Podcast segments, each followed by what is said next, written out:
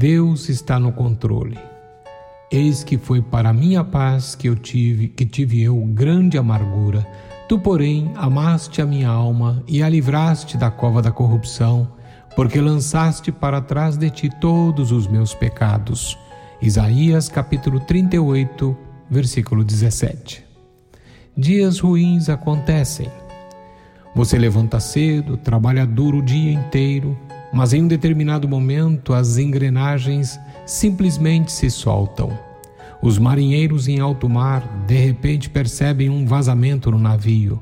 Por outra, o avião está em seu curso, mas o motor apenas deixa de funcionar. Essas coisas nos mostram que às vezes a vida é uma bagunça. Não obstante, em todas as circunstâncias, podemos ter a certeza de que tudo funciona para a glória de Deus e para o bem daqueles que o amam.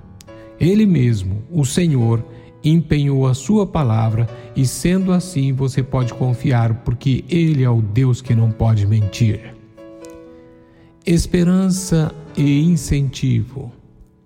Quando você se vê dentro de situações que fogem ao seu controle, você se prostra, pois não há o que fazer.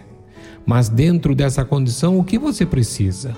Você precisa de esperança e incentivo, e a Bíblia fornece ambos. Com a minha mente procuro versículos consoladores dentro da palavra e certamente eu encontro vários. No entanto, um dos que se destacam para mim é o de Romanos 8, 28. Sabemos que todas as coisas cooperam para o bem daqueles que amam a Deus, daqueles que são chamados segundo o seu propósito. Não é para todos. Sim, sabemos que Deus está no controle de todas as coisas, mas observe um destaque do versículo: aqueles que amam a Deus. Isto significa que essa promessa é apenas para aqueles que amam a Deus. Observe também outro destaque com a frase: daqueles que são chamados segundo o seu propósito. Esses são aqueles que responderam ao chamado de Deus, se rendendo a Jesus e se tornando filhos de Deus. Desse modo, o entendimento é simples: essa promessa não é para todos. Conclusão. Hoje tratei apenas de uma palavra introdutória à nova série. No entanto, meu objetivo é demonstrar a todos que, a despeito das circunstâncias, Deus está no controle.